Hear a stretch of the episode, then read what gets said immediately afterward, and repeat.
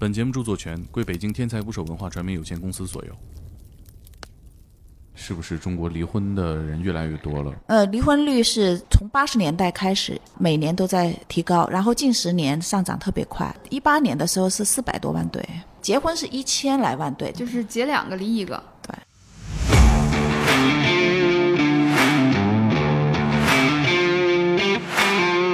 要跟我离婚，我要杀你全家。他准备有脚铐、手铐，因为他是医生，知道怎么样打，没有淤青的，咬掉鼻子的。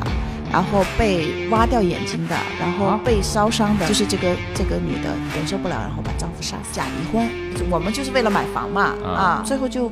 不能复婚了嘛？我说他从来就没假过呀。你在法律意义上他就是真的。那肯定有一方是预谋已久的，啊，甚至也有也有。之后爱情会消失吗？就是我们对爱情的定义是什么？心动。我不认为爱情是心动。你怎么定义爱情的？我当时就是我见我先生的时候，我一想到他成为别人的丈夫，我就没有办法接受。我觉得这应该可能就是爱情吧。啊。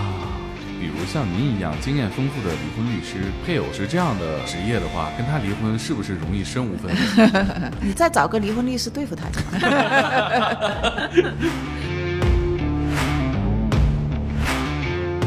请点击订阅我的播客，拜托了。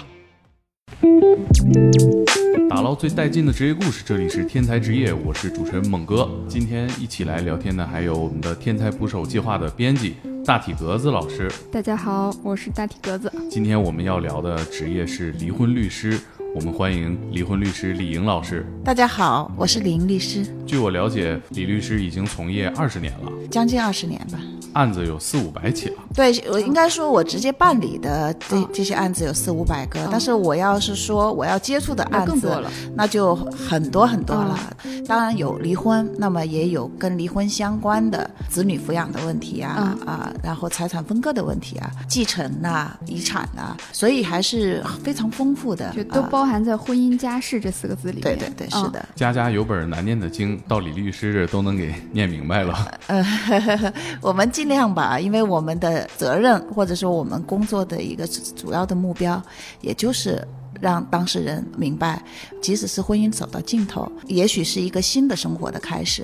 那这一部分会占这四五百起的，占绝大部分吧？那有百分之七八十这样？对，是的。嗯，然后剩下的可能三四十是您做的公益类的案件。对对。然后我们会做涉及到对妇女儿童的性侵害这一块儿，然后家庭暴力这一块儿，嗯，当然还有职业就业歧视这一块儿。那我们今天着重聊聊离婚律师离婚案这样一种主题。嗯啊，咱们现在是不是中国离婚的人越来越多了？呃，离婚率是从八十年代开始每年都在提高，然后近十年上涨特别快。大概是一个什么样的数字？一个数字是一八年的时候是四百多万对，呃，然后每年都在上涨。结婚是一千来万对，就一千零。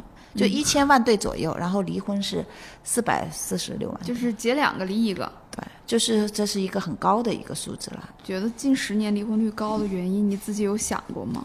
很难用一句话说某个原因，它其实是一个很复杂的一个原因。它有它其实社会趋势方面的原因吗？我觉得一一方面就是可能它体现出人们对，就是以前我们可能更多的是在于，就是我们要从一而终。这个离婚是一件不好的事情，嗯，包括人家说嘛，宁拆十座庙，不毁一桩婚，是，所以大家会认为离婚是不好的事情，所以即使是不幸福，那我也要凑合，凑合。啊，很多人是凑合一辈子，而现在的就是说，只要我觉得姐不爽，那姐就离，如果是不幸福的婚姻，那我宁愿不要。它其实也反映人们的，特别是女性的一种自主意识。其实我从来不认为说离婚就一定是一定是一件坏事。我看过一个新闻，上面说，在一个民政局有两个员工，他们在面对离婚的人的时候，会撒谎骗他们说机器坏了不好使了，今天不能离。嗯嗯。然后有相当一部分的对，就是他主要是就他可能就叫冲动离婚啊。当然，可能这里面还有包括就是我们所说的叫假离婚。啊，但是他他也是在这里面的哦，是对啊，你在民政部门他也要纳入到房地产行业的腾飞，造成了很多这种。当然，这个可能是很少的比例哈，但是他可能也会贡献一点数。北京是不是这种情况？呃，有有一些，因为我们碰到，然后就变成真了。我说他从来就没假过呀，你在法律意义上他就是真的。嗯啊，他们会坦诚的跟您说，说我们就是是就是假离婚。嗯，他说假离婚啊，我说，但是我说，那你你觉得这个是假吗？他说是啊，对我们自己来讲，我们认为我们就是为了买房嘛啊啊。但是我说在法律意义上它是真的，所以你就得去承承受这样的一个后果，最后就不能复婚了嘛。他就来找我们了。那肯定有一方是预谋已久的。啊，甚至也有也有，就是我们我们就碰到，而且这个预谋已已久一方有男的也有女的，我们哦碰到过有男的来找我说，他老婆假离婚他们假离婚以后，因为他所有的财产都给老婆了，哦，啊然后老婆就不给复婚了啊，哦。也有这种情况，当然也有嗯。也有反过来的啊哎，啊，他那个后来怎么样了？后来就没有办法呀，就因为因为离婚了，真给他等离了了就离了，离了就离了啊，离了就离了，因为他他说他就不跟我复婚怎么办？因为这个复婚也一定是要登记，就是我们不会自动复婚。对。你所谓的假离婚是你自己的概念对，啊，但法在法律意义上。他是真的离婚，就是你真的到民政部门办离婚去了，你们真的没有身份关系了。如果你要是重新想在一起，不就还得去再进行复婚？吗？那有可能，甚至有的人已经都再婚了。啊啊对没机会了。对，我们我碰到一个，她最后她都自杀了，因为、啊因为是她的闺蜜，她的闺蜜做第三者了，所以她就觉得自己最亲最爱的爱人和自己最好的闺蜜做这个局，她就像个傻子。所以他他就要自杀，然后，所以我还给他做了很长时间的心理建设。是给他做什么心理建设？渣男渣女，我觉得有有什么遗憾的？而且他嗯其实很多的时候，他只是觉得这件事情就是就特恶心，巨大的挫败感啊，他是有挫挫挫挫败感啊。那么，所以其实很多的时候，你是一个是你要倾听他啊，第二个你跟他说这件事情不是他的错。那么，其实通过这件事情，你能够认识了这两个人未必是一件坏事。他去离婚的时候是他跑的，他笑眯眯的去跟人家说我们俩离婚去。这个男的很坏，了还还帮人数还帮人钱数钱，就是这个男的很坏，坏就是都把他往前推。所谓的假离婚之后复婚率有多高？嗯就是在我遇到的案件当中，其实复婚率不是特别高，甚至有的人就懒得去复婚了。啊，因为他觉得好不容易，那个我干嘛有都都解放了。对，完了以后我俩高兴，我俩就在一起，是吧？我俩不高兴，我俩就我我我俩就掰，是吧嗯？然后哎拜拜啊、所以他说，为什么还要再再去跑民政局一次？好麻烦啊！有的东西是一定不能轻易的去尝。是吧？人性是经呃济测试。我我我我做了这么多年婚姻家事案件，我是觉得是这样的。包括我觉得可能还有就是我们这种巨大的这种社会变革给人们带来的压力，所谓的家庭矛盾，它就是四个字啊，但是它背后的它的内容是非常丰富的，包括闪婚，包括涉家暴的案件，嗯啊，是有闪婚的影子，就闪的能有多快？您见过的？个把月吧，个把月就结婚啊，了。就结婚了。他也有想到刚才那个例子，善意的阻止别人离婚啊，就是您觉得这件事情是需要阻止吗？离婚这件事情？其实这个就是你提到的，就是我们在民法典婚姻家庭编，呃，向全社会征求意见的时候，有一个很很有争议的，就是离婚冷静期的问题，嗯，就是也是为了防止就是这种冲动性离婚。收到离婚登记申请之日起三十日内，任何一方不愿意离婚的，可以向婚姻登记机关撤回离婚登记申请。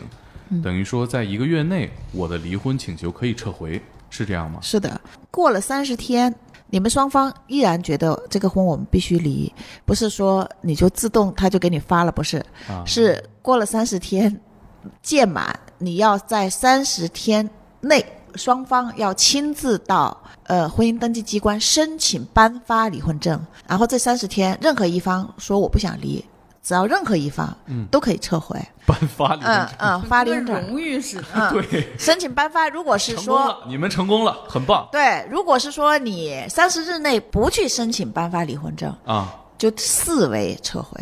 啊！自动无效了。对这件事情可以撤回多少次？只有一次吗？不是啊，你只要有一个人撤回，就视为撤回。那你们可以无限的撤回，再你们又去申请，在理论上是可以有无数次啊。那就那那想离的不就离不了了吗？这个是协议离婚啊，我啊我再给你们普及一下，啊这个离婚冷静期只是针针对你婚姻登记机关进行协议离婚，如果是起诉离婚是不适用的啊，啊就诉讼离婚是不适用的啊，判还是要判，对，哦是的，呃，因为以前的话呢，诉讼离婚就是法院愣不判。你有可能离不了，而这个民法典之后，其实就是诉讼离婚，在某种意义上是，只要你想离，他是可以离了。有有以下法定情形的，嗯，法院可以判，一个就是有重婚同居情形的，记一下。重婚同居情形的；第二个是有家庭暴力、嗯，虐待、遗弃行为的；还有就是有赌博、吸毒、恶习的。哎，出轨呢？要同居，呃，啊。只出轨不行。刚才我说了，重婚和同居的，啊。出轨不能作为只是除非他不作为法定的情形啊，他只是作为你们婚姻的呃过错方啊，一方是出必须得轨同居才能同居或者重婚成为啊啊对法律依据。对对对，就是法定可以离婚。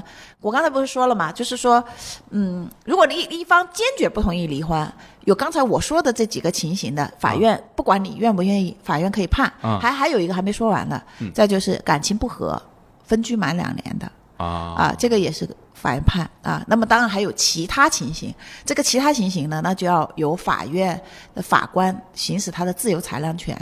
民法典婚姻家庭编的新的一个规定，就是说，如果是法院判不离的这个判决生效后，分居又满一年的，应当予以离婚。什么意思？就是说，虽然法院呃，就是这一次你离婚，法院判不离了，但是你你你就想离啊，那你就去跟他分居，感情不和分居哦满一年的，只要你能举证，啊，举证证明你跟他分居满一年，而且嗯是感情不和分居满一年的，就可以直接离了。所以就是以前我们很多人说，我就不离，我拖死他啊。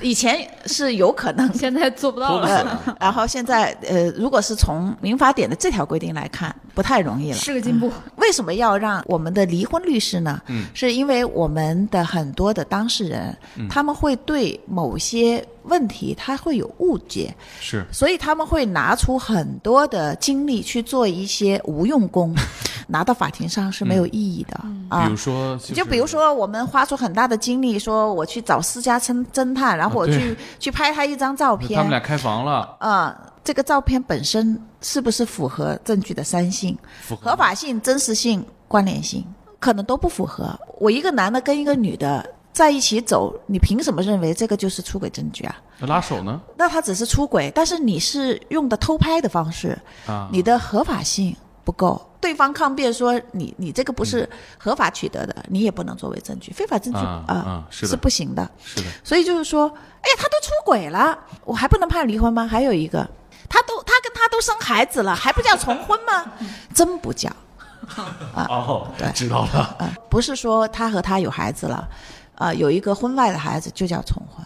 重婚是一定要以夫妻名义，关于抓小三儿和私家侦探的话题啊，据我了解，日本的私家侦探的处理方式是，我跟踪这个当事人，如果他出轨了，我打电话给我的雇主，他来现场抓，那我看到了，我敲门进去看到了，那可以作为证据。这样在咱们国内可以吗？呃是有的，是这样的，就是说。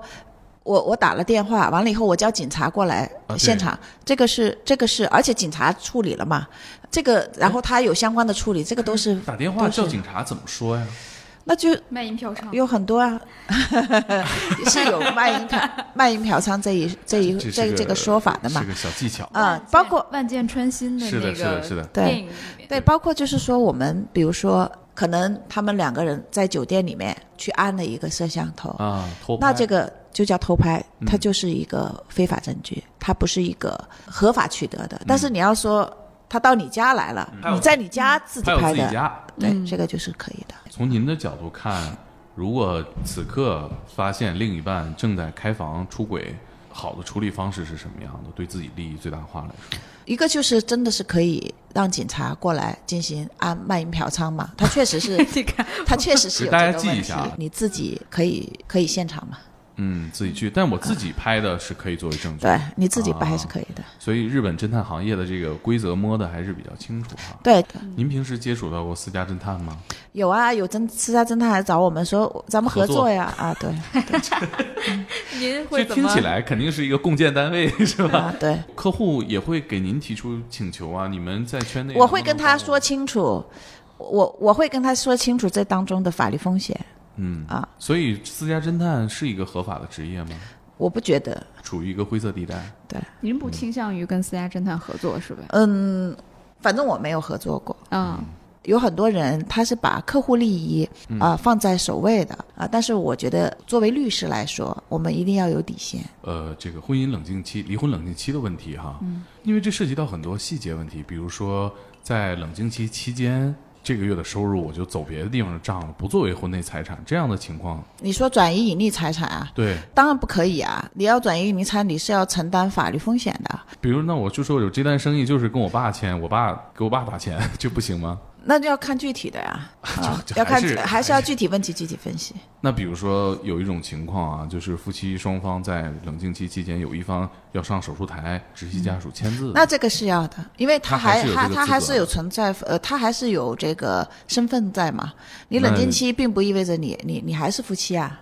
可是听起来跟正常的夫妻面对这个问题的的情况有点不太一样啊。嗯，但是因为因为在法律上你还是夫妻。前两天在抖音上看到一个视频，就是呃一男一女从这个民政局出来哈、嗯，对刚办完离婚，女的当场就晕倒了，对。然然后男男男的就很漠然的走了。像这种这就是一个渣。这就是一个渣男，所以他离婚是对的，他不值得你拥有了。从人道角度，你也不能都你。你即使是人道角度，你都正常一个人，你对一个需要帮助的人，你都应该施以援手，何况是你之前的爱人。您服务的大多数的客户是什么样的人啊？绝大部分服务的呃，我们的这个当事人一般都是女性女方，好像找律师去离婚去办这个事儿，大部分都是有钱人的行为，它涉及到男人哦财产分割什么的。对，那呃，一些普通的女性找到您，她会在婚姻里面对什么样的问题？我需要求助一个专业的律师呢？她要针对离婚这件事儿本身，她要了解，比如说她有可能是原告，就他希望离婚、啊，那么对方不愿意离婚，那么他就要了解我怎么样怎么离能够把这个婚离了。嗯啊，那么也有可能他是被告，他并不是很想离，那么他就要找我们了解怎么我们可以不离这个婚。您遇到过很很特别或者印象深刻的想离婚的一个一个女士的一个理由？还有就是，您给我讲一个，他问您怎么能不离婚呢？您有没有这样的故事？我遇到一个案子哈，就是到现在为止已经四五年过去了，他还没有真正成为我的客户。他是这样的，就是他一直很想离婚，嗯，但是他一直没有办法下定这个决心。原因是啥？啊想离婚？呃，他是一个家庭暴力的受害人哦啊，那么是嗯女性哈，对对，女性刚结婚没有多久就开始被丈夫家暴，甚至在怀孕的时候啊，然后哦她的两个孩子。啊，一儿一女，就是除了是这个家暴的目睹儿童，就是说从小看到他被家暴，那么他的那个两个孩子其实也是家暴的受害人，特别是那个儿子啊，是经常被她的丈夫家暴，呃，那么最后这个儿子得了精神分裂啊啊，那么即使是在这样的一种情况下，而且他的女儿因为呃看到他自他本人啊这么多年遭受家暴，而且她的这个丈夫是吃喝嫖赌。无恶不作的这么一个人，他是对家庭完全没有责任感的，所以他的女儿就成了恐婚一族。儿子因为家暴精神分裂，女儿因为家暴恐婚，他自己因为家暴伤痕累累。在这种情况下，他依然一直在犹豫。为啥呀？啊，有一种心理状态叫受暴妇女综合征，就是她慢慢慢慢，她有一种习得性的无助，这种习得性无助会让她矮化自己的能力，她觉得自己能力是很弱的，嗯同时她会不断的强化、夸大对方的能力，她觉得对方无所不能，老公那么烂了，已经咋她强化呀？她就觉得她老公很厉害，她老公就是她摆摆脱不了啊，她觉得她老公怎么样都可以，比如说哪儿厉害？她老公说呃你要你要离婚，我要杀死你啊。啊，那她就会认为她老公有这个能力。那我说，如果那你老公杀死你，他就会成杀人犯呀，嗯，他就会被通缉啊。他说他很聪明，警察抓不到他的啊。我觉得他已经有点儿这个对他已经没有办法说，呃，我我用一个正常人的思维去看待啊，家庭暴力，一个很重要的特征就是权力控制啊。他通过暴力，然后让对方服从听话。对方他除了暴力以外，他还会威胁你要跟我离婚，我要杀你全家。所以这样的一种情况也会让他很难出来。就家庭暴力还有一个特征叫暴力周期，这种长期的家庭暴力，它它是一个变化的一个呃螺旋式上升的一个态势，它不是一个水平线。我总是在一个非常强大的一个暴力关系下，不是它其实它也有蜜月期。对方会在某种时候会跟他说：“我其实是爱你的。”然后会给他一些小礼物，然后会跟他说：“我离不开你。”其实他也是一种控制的一个伎俩，就会让这个人就觉得：“哎呀，我是不是可以感化他呢？他是不是会改好呢？” 打一棒子给一啊、甜枣对，。就是萝卜、胡萝卜和大棒，呃，啊是轮着来的。有一种说法说，家暴一次就会家暴无数次。呃，对，是是的，是我们我们指的就是这个问题，就说如果我们在他第一次我们没有有效控制他的时候，他就会会是无数次，你会发现他会越来越重。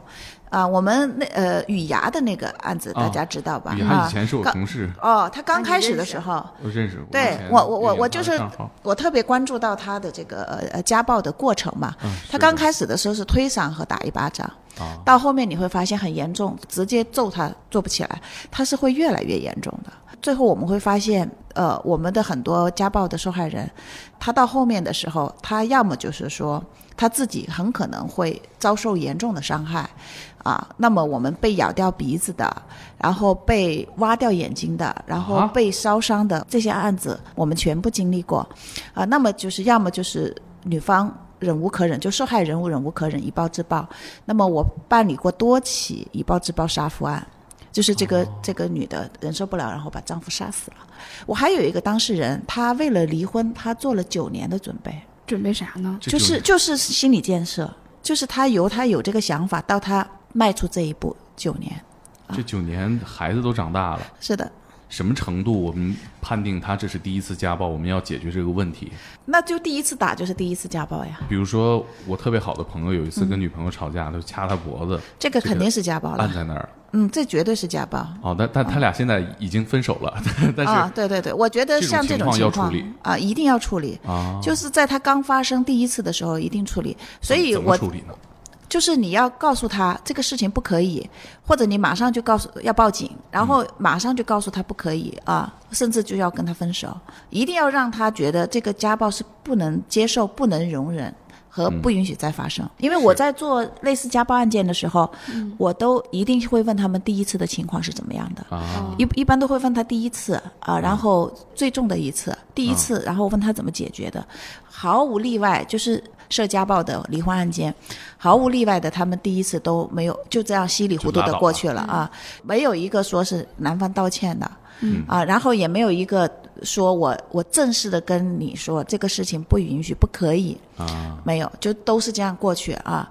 推了一次或嗯打了一个耳光，达到了男方所期待的某种效果哦，他就知道其实暴力是解决问题最好的方式。就这招好使。啊。好使就是前段时间那个郭涛，那个演员郭涛不是写了一他自己的一个自述嘛？写了本啊很傻。我觉得那个那那那那本书是要强烈抨击的啊。我觉得因为这个，它里面就提到女人要教训。媳媳妇儿得啊啊，管得教育得管教育，就就是这个意思啊。所以就作为一个是说，编辑，我特别想知道那个编辑是谁。对我觉得这个书另一个有这个书必男编辑，这个书必须要下架，它嗯其实代表的是一个很糟糕的价值取向对，啊。但是我们上次我那个朋友，嗯我们都对他进行了谴责啊，那个女孩也离开了他，结结局还是好的。对，我觉得这个女女女孩离开是对的啊。嗯但我这期节目可能不能给他听了。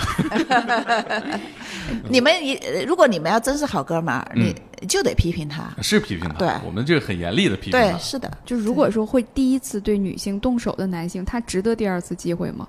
我们还是要看他的这个呃情况，嗯。就是要看这个男性啊，包括看他的是不是真正意识到这个问题是错的，就是还要看他人格。嗯。呃，因为我们会发现，这个施暴者当中，将近百分之二十左右的，他是一个反社会人格啊。啊、那么前前段时间的那个那几起杀妻案，那么他们都是有反社会人格的特质的。嗯，那么像这种人是远离他，杭州杀妻案，是来女士的丈夫是，真的让全国人民感到恐惧，啊，对对。就，如此残暴。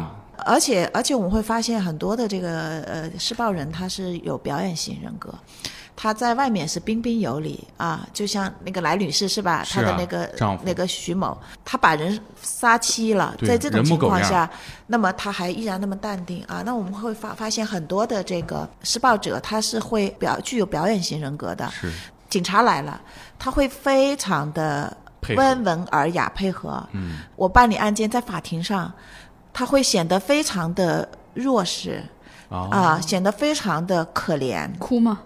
甚至还有哭的嗯，啊这么会演。啊，真的是你有没有。怀疑过，就是在接触这个施暴人的时候，你觉得我哎我我以前我没有对家暴的呃类似的这样一个知识有深入的研究，或者是我当时刚刚开始介入的时候，我是恍惚了一下，我说他是不是可以给他一个机会？具体是什么样一个人呢？您能讲讲那个案子吗？呃，就是道歉啊，然后哭啊，诚恳吗？很诚恳啊，当时 啊，对，就是你几乎要都会相信他啊。但是当然了，我最后还是通过一些方式啊，再去试他的时候，你会发现原型就暴露了。怎么试呢？会有一些沟通的这样的一个技巧，然后会，它是在一些细节当中会有没有体现可以的。让我们感受到的具体的啊，例？我我我们有一个案子，就是她是一个医生，这个女孩呢，她是从小是单亲家庭，所以她是特别渴望兄长、父亲这样的这种关爱，然后这个男的就充当了这样一个角色，然后他哦他就一句话，这个毕业证有那么重要吗？不要也罢。这个女孩就离拿那个毕业证只有一个星期，她就会放弃到拿毕业证，就跟他来到北京。两个人没有结婚，女方就怀孕了。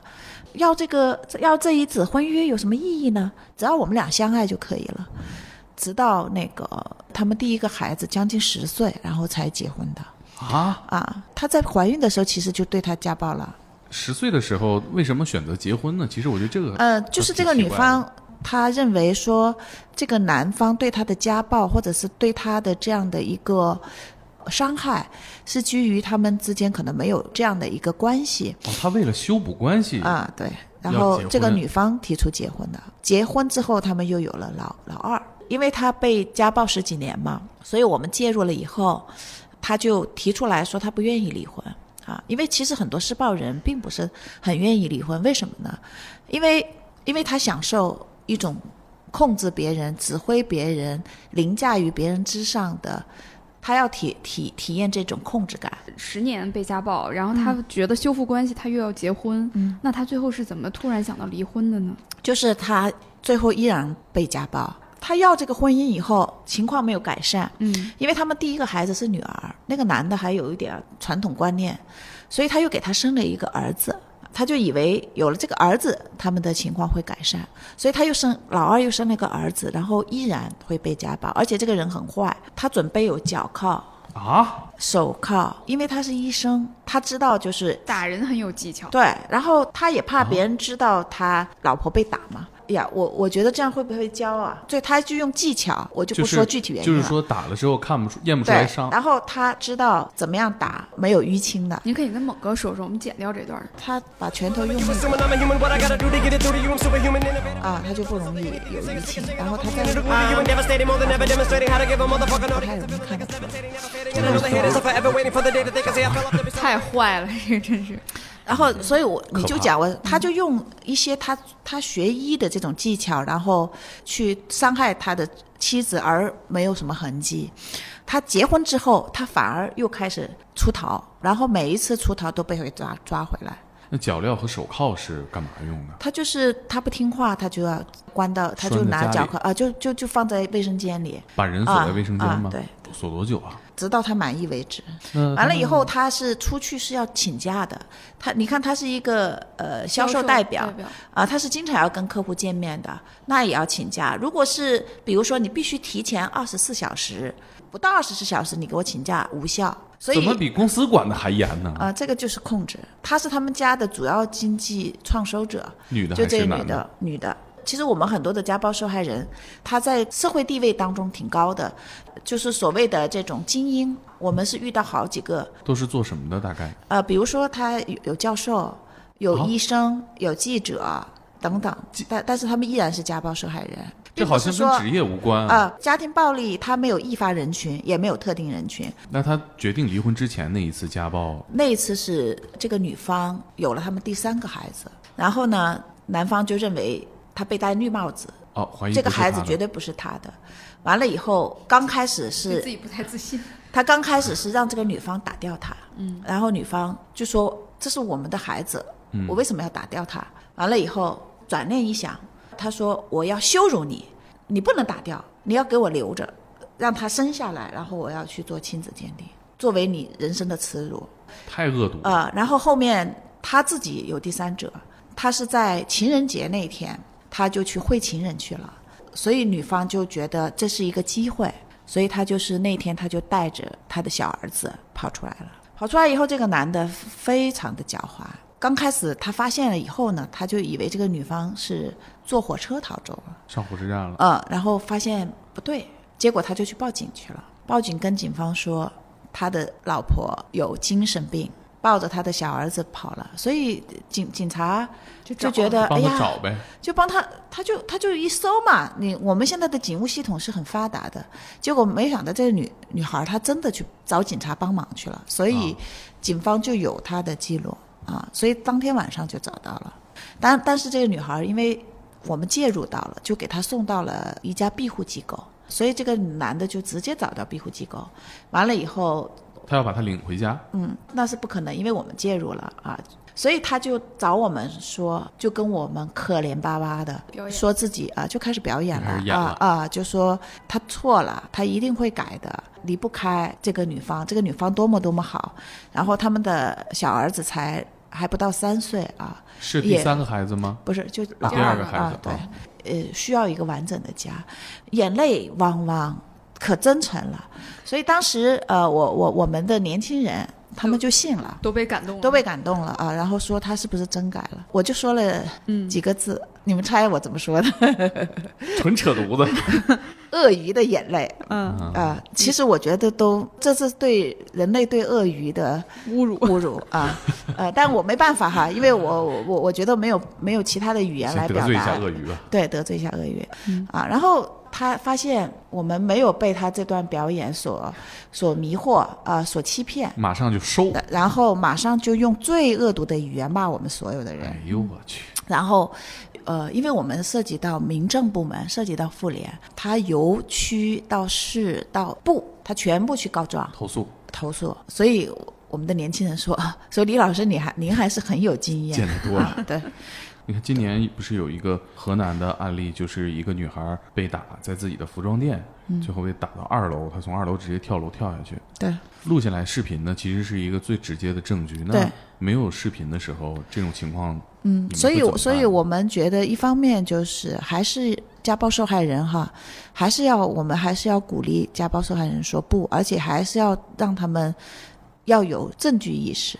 就还是要报警啊！虽然我们就是我们有的时候会认为说报警没有用，警察可能是各打五十大板，警察并没有有效的处置，但是在目前的这种情况下，公权力的介入还是相对是最为有利的，啊！但是你可以向向他提要求，你比如说，我报警，你必须来，然后我报警，你处理，你要你要给我写笔录，你必须要写他打我的过程，而不是只是四个字家务纠纷，这个不可以啊。这是个你是可。对啊，然后而且就在这个过程当中，你可以要求他呃出告诫书啊，哦，就是我们所说的，就是我们在处理过程当中，我们怎么判断它的危险程度？它是是有量表的。你像在国外，它会对呃亲密关系的这个危险程度有量表，对儿童暴力它会有量表。啊，它通过这个量表，他去判断你的危险程度。大概会怎么描述呢？上面呃，它会有题目啊，就是比如说他你是不是有掐脖子啊啊，然后是怎么打的啊，然后频率，然后是怎么样一个情况，啊，它是有测试它是有，它是一定是有一个量表。呃，我们是引入了我们国家台湾地区的一个量表啊，九加二，就是九道题目加两个特别题，就这个两个，就这个两个特别题，只要有一个是，那就是高度危险。这个题目啊方便我们给听众们呃测试一下吗。哎呀，我没有带着哎。没事，您回头发我，我在我们的啊，好啊，好啊可以，微信上可以发哈。对对，啊让大家都对对对测试一下。啊，对，这个题目是可以作为你的自我检测。嗯还有就可能会对社会组织或者像妇联啊，他们在就是当事人求助，包括我们律师，当事人来求助的时候，我们来去判断他的危险程度。然后还有你可以拍照，可以录音录像。啊。拍照呢，我多说一句，拍照就是说不光我们要拍伤口，还要拍要证明这个伤口是你的，就是这个伤是你，所以你得带着你的脸。嗯，就是拍一个整体的，然后再拍一个更加这个清晰的这个伤口。啊，然后包括还有对方悔过书、保证书啊，刚才我说到嘛，他有的时候他会表演一下，他会啊。认、认错啊，像这种悔过书、保证书都是可以作为证据，啊。聊天记录啊，呃，这个电子邮件啊啊等等。见过那种女的打男的吗？有，呃，我认识一个人，他是那个男方是一个知识分子，他夏天从来是不穿短袖的，因为他的妻子经常进行家暴，然后掐得他青一块紫一块，所以他是不敢穿短袖的。这、呃、他这方面怎么会接受这种情况呢？对，他是这么认为的，他觉得，他说，他觉得就是，嗯，如果是他要真的要去反抗，肯定这个女方在体力上不如，他的毕竟，是男性。对对，但是他觉得很多的时候，男方也是会有习得性无助的，他就没有这个力量反抗。他说：“我不是打不赢他，他说如果在我肯定比心里边还是肯定自己的啊，对，他说我好男不跟女斗啊，但是事实上是他其实内心是有一种习得性无助的。其实这个说回离婚这个话题的话，那家暴是一个很多离婚的诱因哈。嗯，是。对，还有别的，他是对呀他是这样的，据相关的司法大数据看是，就家庭矛盾是主要的呃原因，然后家庭暴力呃是第二大原因。就我个人做的这个案子当中啊，第三者是第一大原因，嗯，就这也符离婚的合我第三者的想象啊，。然后第二大原因也是家暴。哎，您在这个做财产分割相关的工作的时候，在财产分割这一块有没有什么印象深刻的事？啊、比较清晰的财产关系啊，那可能他在离婚过程当中他是一并处理了，但是如果是复杂的这种财产关系，嗯，那么他其实是要另行起诉的啊。怎么样算复杂呢？你你比如说又涉及股权，又涉及啊公司，又什么古玩字画，然后又又有很多种财产形态，甚至还有什么虚拟货币啊，七七八八 啊，等等，那他可能他就会建议先处理，还是要根据具体个案我们来去判断分析。呃，总之一句话，就我们怎么样能够更有利于保护当事人的权益。办过那样的案件，帮当事人争取了很多财产的那样的案件。一般情况下，百分之五十对五十，除非有法定的情形是少分或不分的，隐藏、转移、损坏，完了以后，或者是伪造债务啊，然后来去侵侵占另一方的这样的一个合法财产权益，它有这种法定的情形，你是可以少分和不分。比如说，它有一个原则是经济补偿。如果是对家庭建设、照顾父母、照顾老人、做家务，啊，或者是支持一方工作啊、抚养孩子方面，他贡献更大的，是可以要对方进行经济补偿的啊，啊。那我们能够帮他提出来，得到支持。还有一个原则是经济困难帮助，就说一方离婚的时候，他是非常困难的。那另外一方是有对他进行帮助的义务。啊。那我们做的最好的一个案子就是刚刚结束的，这个女方她是渐冻人。哦，啊，就是我们霍金那个病，也就是呃前几年那个特别有名的一个叫呃，对他女方就是渐冻人，啊。然后谁要离婚？女方。哦，给我们讲一讲，啊可以吗？对他们俩结婚的时候呢，男方就已经有一个婚前的房产，嗯，他们婚后是没有房产的。然后两个人结婚以后有一个小女儿，然后女方就突发嘛，就渐冻渐冻人。然后在这个过程当中，他们之前关系还不错。女方得了这个病以后，这个男方就开始变化了，然后两个人的感情很不好。刚开始的时候是男方提出离婚，然后女方当时是不同意嘛，然后法院自然就没有判。然后在这个过程当中，男方就开始对他和孩子不闻不问，然后就离开北京了。因为当时他们俩是住在这个男方的婚前的房子里，然后这个男方把他的电话卡、煤气卡什么都拿走了啊，所以这个女方这个而且当时是夏天，这个女方一下子就病情急剧恶化，当时差点没过来，就是所以当时就没有办法自主呼吸了。他原来还能够自己做点微商，嗯，啊就是能够能够用手指啊，他还能动，还能坐着。这件事情一过了以后，他就很严重，就抢救了几天，最后就没有办法自主呼吸了。所以我们就来帮助这个女方嘛。这个男的这种行为不会被判定为我们当时是认为他是虐待遗弃了是啊，啊，但是就是最后是没有被认为是一个犯罪。但是他在民事的判决书里面，他提到了，在女方最需要的时候，他不光是不照顾，关键他还把电卡、水卡都弄走，而且跟物业说，因为他是他是产权人啊，他说嗯你们不要卖给他电什么的。所以这个女方她提出离婚。我即使是一个已经没有办法自主呼吸的人，但是我也绝对不这样屈辱的活着。他反而他做原告，他提离婚，我我我非常的敬佩这个女孩儿啊啊！我觉得她，而且她甚至她刚开始她都愿意为她的离婚来去支持律师费，结果我们没有要她的，我们是给她提供的呃免费的，算是法律援助。对，是法律援助。律师该做的不该做我们都做了，帮她去众筹她的那个呼吸机，哦，然后我我自己所在的这个公益机构也给他捐钱，就是必须是两台。你要万一有一台趴窝了，然后另一台必须要顶上，还有包括它的电池、嗯是必须也要两块以上。这样就是一旦没有了，另外一个上来，因为他完全不能自主呼吸，没有呼吸机，他他就很快就不行。财产问题相对比较简单啊，也没有什么钱，那么就是这个婚前房产。那一般的律师看这个是男方的婚前财产，这是毫无疑义的，那就跟这女方没有什么关系。我们当时就想到，就是说他已经很严重，他必须要在北京这样的一个治疗环境下，最有可能帮助他的就是能不能要婚前财产、房屋的居住权。那这样的情况是很少的。那我们当时就跟法官进行沟通，然后法官说有没有相关的案例，然后我们找了很多，就刚刚我说的，我们要通过司法大数据，通过这样一个判例来啊。虽然我们不是范例法国家，但是这样一个有效的判例也会给法官相关的参考和支持。结果确实是有一个类似这样的一个判例，就一个。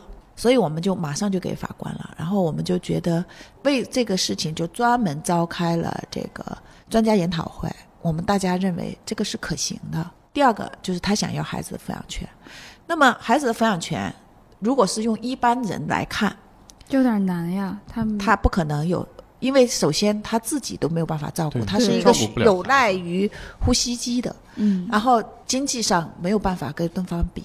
但是我们觉得，我们法律对孩子的抚养权，它有个基本原则，就是有利于子女的身心健康。到底什么是有利于子女的身心健康？它是一个原则，但是它一定是对每一个案子来讲，它是具象的。这个案子来讲，这个孩子当时当时只有四五岁，哦，他是需要母亲的陪伴的，而且他这个父亲两年的时间内没给孩子任何的呃这个抚养费，没去接过孩子，没去看过孩子，我们都有幼儿园老师的证明。啊。啊，而且这个孩子他是姥姥姥爷一手带大的，就从出生开始，姥姥姥爷就带，而且他姥姥姥姥爷呢身体条件还可以，而且姥姥姥爷明确明确表态，就是我们都要做做这个相关的这个呃证据要提交，明确表态，他一个是他们有退休金，他们可以支持这个孩子；第二，他们也愿意带这个孩子；第三，他们的身体条件也允许，所以我们最后是要这个孩子抚养权，要他的居住权，最后法院都支持了。如果我们只是机械的去适用法律，这个法律是没有温度的。我们让这个法律有温度，是必须要通过我们法官的智慧、律师的智慧，能够最大利益的保护妇女儿童的权利，保护到弱势的权利，然后体现法律的公平正义，才会让这个法律变得温暖，变得有温度。完了以后，当然也需要法官，他也有这样的一个情怀。这个案子一审按照我们的来判，然后对方肯定不愿意嘛。不服嘛，嗯他就上诉了啊，他上诉了。然后二审这个案子，两审法院的法官都很负责。一审法院他们法官去了现场，二审我们也跟法官沟通，然后也去了现场。那个很远啊，几十公里呢。在哪儿啊？三中院在北边嘛，嗯，他是在南边，他在他在那个马驹桥那边的嘛，哦啊，几十公了啊，快出京了。对对，所以但是他们啊、他们就说，他说，因为我们在这么用心的为当事人去做这件事情，他们也挺感动的，法官，所以他们觉得也应该去了解一下这个情况嘛。最后这个案子维持原判，离婚律师的价值在什么？就是在于这样。我理解您说的那个离婚律师，其实面对的婚姻家事里面的那种复杂性，他更需要法官和律师其实有更多的，沟通我觉得是嗯共情能力、对感同身受的能力和你灵活的去就是你在处理这件事情的智慧。哎，我问一个具体的问题哈，那这个房产证当时放在谁那儿？男方呢？那他这些年之间处理这个买卖可以吗？我就卖了，这个可能是一个问题啊。从某种意义上来讲的话，就理论上是可以，但实际上是不是那么容易的？它会产生新的纠纷，因为房间里住着人呢对。，是包括我们提到，因为我们考虑到男方有可能他会再婚啊，哦，对，是、啊、你住在这怎么办呢？所以我们当时说，呃，你可以给女方一定的这个租金嘛，嗯，你解决他对，住的问题你就解决他住的问题就行了。其实这个男方本身他并没有特别大的说，我特别大的一个阻碍。男方是愿意再做其他可能性的讨论的，但是这个他的母亲非常强势，八零后很多的他是第一代独生子女，嗯，然后他们很多人是妈宝，他当时他母亲非要做法定代理人，一个三十来岁的三十多岁的成年男子，让一个八十岁的老太太做他三十岁儿子的代理人，也是老来得子啊，就是就是完了以后在法庭上，儿子基本上没有说话的机会，全部被他母亲一个八十岁的老太太表态。啊，然后如果是他儿子稍微这个表态不符合老太太的心意，老太太就马上就闭上，啊，马上就那个完了以后，所以法官也只能啊，我们就所有的人都就看着他。过分，然后再把他气背过去啊，所以 所以我们就都都听他叨叨啊这，也是婆婆的策略，可能。呃，但是就是说。因为，因为你至少让他说话嘛，啊，但我们该怎么样怎么样。但我我的意思是，其实这个案子里面反映什么？其实它反映出我们现实一些巨婴，他儿子就是一个巨婴，就是我们互相讨论的时候会总结过，说这一代的孩子其实很多没有长大。对，哎，尤其是男孩儿，啊，这 妈宝妈宝挺多的，尤其是男孩儿，很多没有长大。是的嗯，您接触过就是年龄最大的都多大？快八十岁了。离婚吗？当事人对他说：“他说我这辈子就是家暴受害人，他们是就是这一辈子一直遭受家暴啊。然后年轻的时候，是原配，原配，就是他们那个时候婚姻不幸福，但是那时候不兴离婚，嗯，离婚是丑事。还有就是孩子小，他们就觉得得把孩子带大，到一定程度了，然后孩子说：我还有孩子，在带孙子，我在带完孙子，然后他觉得他这一辈子的就是任务都完成了，他就说我在晚年我也要为自己活，就是哪怕死我也不入他们家的坟。那她丈夫是怎么看待这件事的？丈夫当然不愿意离婚了，他七老八十离啥婚呢？您接触的第一反应是什么样的？我特别支持。支持，特别敬佩这样的，我觉得好了不起这个老人家，然后最后还是没离成。哦，就是就是我说的，他长期的家暴以后，他其实是有一种习得性无助啊，对方生病，然后就卖惨嘛，然后最后他就撤诉了。我我们的那小姑娘就很难受，说哦，我们帮了他这么久，包括我们给他提供紧急救助，然后包括给他去找庇护，嗯，然后包括我们陪伴了他两年多，就很很挫败，就觉得我们这还是没有能够帮他走出来嘛。我说其实并不是回到原点。是啊，我说，因为男方知道他后面是有人支持的，这个阿姨也知道，他也不再是孤单的。呃，那从事这么多年离婚律师对您自己的婚姻生活有什么影响吗？你幸福指数受影响吗？我觉得，呃，我还算比较幸运啊。我们，我我和我先生，我们俩结婚二十多年了吧。我用我女儿的话说，她她挺感恩我们的，就我们给了她一个有爱的环境，然后一个完整的家庭。我们我听两个人这语气，怎么感觉您好像也觉得不太满意呢？对，不是，我觉得其实我们俩现在，我我们当时就是自由恋爱嘛，这么多年，我们事实上其实就是一种非常了解双方。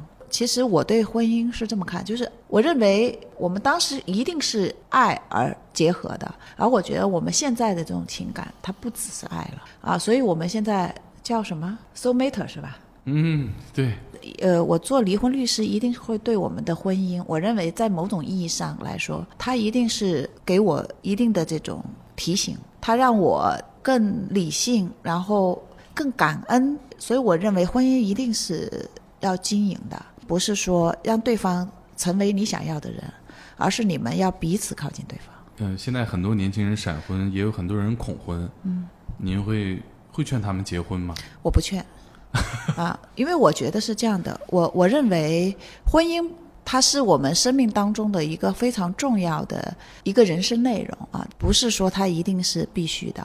我指的是形式啊，我觉得更重要的是在于我们人生当中我们的幸福感。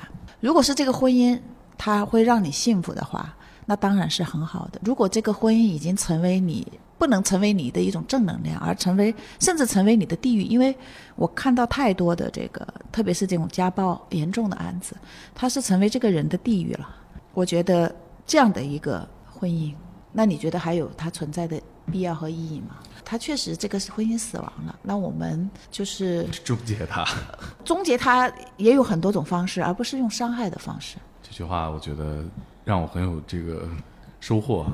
大家可以选择离婚，但不一定用伤害的方式哈。是啊，我在做这么多婚姻家事案件当中，我就发现，我说很多的时候，可能成为父母，但是你并不知道怎么去做父母，你不配做父母啊，都有这样的。那为什么会是这样？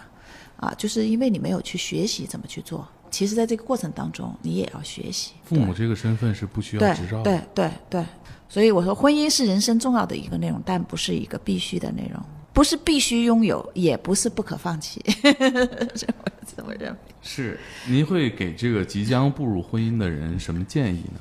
首先，我要祝福啊，因为我们每个人走进婚姻的时候，没有人说我走进婚姻是为了离婚的，嗯，他一定是对这个婚姻怀有期待，怀有美好的愿景。但是为什么会呃最后没有办法走下去啊？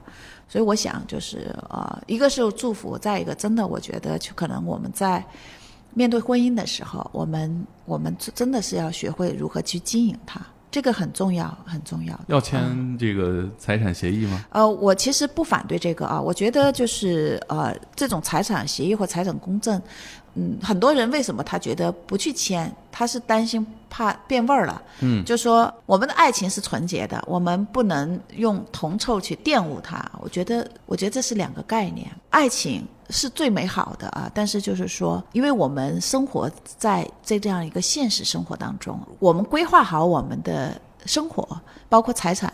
让我们的这个两者的关系更加融洽的相处，然后让也让我们的这个爱情能够保持更长久，一一定不是一个矛盾的东西。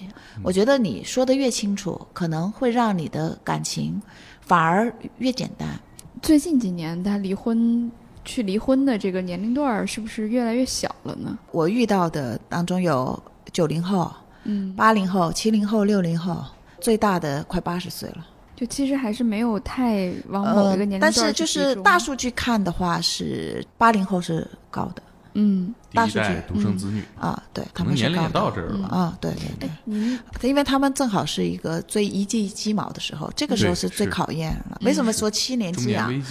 中年危机七年七年之痒，我就认为它是有一定的道理的，因为那个时候它其实是人生一地鸡毛，或者是最要劲儿的时候。如果我们处理不好的话，它很容易让人变得脆弱，走不下去啊。但但为什么就说过了那一个啊以后，好像就是说处理问题上的智慧上、人生阅历上，你可能有更大的智慧去处理它。对情感、对爱情、对婚姻，你有更深的理解，你反而不容易了。所以其实是婚姻是也是一个学习的过程。我我一直都是在在讲，其实我们是不要放弃学习的啊。嗯，我挺好奇一个问题，就是离婚这件事儿，在我看来肯定是一个。呃不说反目成仇吧，但是他也一定是一个感情，就是曾经很亲亲密的两个人，他要对立的一个过程。那您作为离婚律师，除了说帮当事人去争取一些实际的一些嗯利益或分配的时候，您有没有就是说，在这个过程里也会去维护当事人的体面，或者是说让他心理上有那种很安稳的过渡？是的，就你说的是，对我们就是帮可以离婚，但他成长是不要伤害。对我其实还是挺多的。我其实应该是说，在我每一个离婚案件当中，我我都去试图这样去就帮他处理和解决。嗯对，然后所以我会发现，就是最后是调解嗯离婚的，嗯，对方都会很信任我，嗯。他都甚至很愿意跟我做一些交流。他肯定觉得说那个我离婚的那方不体谅他，但我律师好像很体谅我，呃就是不是就是对方的。啊，对方的律师啊，不是说不光是说我们嗯这边，而是嗯对方他都会有很多的呃愿意讲的故事啊。其实走到这一步啊，还是有伤害的。对男方来讲就没有伤害，嗯，在某种意义上来说，他可能这种伤害感、挫败感更大，而且他也是有委屈感的。那如果我作为一个倾听者的话，他会觉得我是理解他的。最后的处理是反而是有利于我们这边的当事人。最后他愿意给更多的时候，他也不是一种不得已，他他有一种，他可能有一种，可能这种情感已经没有了，婚姻已经死亡了，但是他可以跟自己和解，就就就双方的那种对立不是那么那么重了。嗯，有点像婚姻当中的临终关怀。哎呦，你你这个话说的太对了，我要用啊。对对对对对对，还挺温情的，其实是一个。这个就是我我作为离婚律师，我的一种我对我的职业的一种理解。最后他们能够跟生活和解吧。我觉得其实对我来讲，可能我觉得这才是价值和意义。我再问个俗的问题哈，您觉得结婚之后爱情会消失吗？就是我们对爱情的定义是什么？互相心动，互相心动。那如果是，我觉得，我觉得这个，这听起来可能会有点丧哈。呃，我我不认我不认为爱情是心动。当然，就是说它可能是一部分，因为因为因为就是你总是在动，那你不是心脏病了吗？您怎么定义爱情？呃，其实我认为爱情是什么呢？我觉得爱情就是说我看见他最简单的一句话哈。我当时就是我见我先生的时候，然后我说我一想到他如果成为别人的丈夫，我就我就会我就没有办法接受。我觉得这应该可能就是爱情吧。啊，啊，就是说，真的，我当时就这么想啊。嗯，它不是一个呃，就是说真空里的东西啊，它一定不是一个真空里的东西，它它一定是包含很多的内容的。我们现在为什么说我们不愿意把爱情里面放上其他的东西？是我们把它看成是真空的东西，但是往往是真空的东西是没有生命力的。嗯，学到了。我觉得以您这个标准，那就答案就是不会消失。对因为结婚多少年，如果你也不希望他成为别人的丈夫，只希就望就是就是你你你你会看到很多那个老年人，他们为什么好多人会让人感动哈？就是他在很老了，他两个人还牵着手，嗯，然后他们看对方的眼神还是宠溺的，嗯啊，那个东西是就他那个眼神是装不出来的。然后，所以我们这次也是，我们有一个活动，然后有不同的夫妻，其中有一个夫妻就是老是秀恩爱啊，完了以后，大家就说：“哎呀，我们要向这个老师学习，你看人家夫妻多好啊。”然后我老公说了一句话，他说我觉得他就说到另外另外一夫夫妻，他们更年轻，他说：“我认为那个我我觉得他的感情才是真实的。”他从来两个人不秀恩爱啊，但是就是你会发现，就是他对这个妻子的那种默默的细节性的，你就发现他在很多细节方面，或他对他的那种默默的付出，你就莫名其妙的就觉得这对夫妻很可爱、很真实。啊，然后那个秀恩爱的那个，你老老是觉得他好像是在秀，其实好多的东西，真实的东西是装不出来的。所以我有时有的时候我就看，比如说他那个夫妻两两个人看在一起那种宠溺感，就是我即使是七老八十了，我我看你的眼神还是那样的一个宠溺，我觉得真的是蛮打动我的。嗯。啊，我觉得那可能就是爱情。啊，是啊，好有信心啊！忽然对爱情生活，呃，要有信心嗯啊。我觉觉得这李英老师特别可爱的一点，是他当了二十多年的离婚律师，但是他是一个非常相信爱情的人。对，对我是啊，对，呃，我因为因为越是这样以后，我就呃，当然我也觉得这种东西越越珍贵，而且它它是值得一份真的感情摆摆在你面前的时候，它是值得你去为之啊、付出的。这种付出不是说是牺牲，而是一种相互的给予。对哎对，还有一个八卦的小问题啊，啊，最后一个问题，嗯就是比如像您一样经验丰富的离婚律师，如果配偶是这样的职业的话，跟他离婚是不是容易身无分文？这怎么可能呢？我觉得，为什么？因为他还是有个法律规定在那儿的哈，而且就是你再找个离婚律师对付他就完了。同行交流。嗯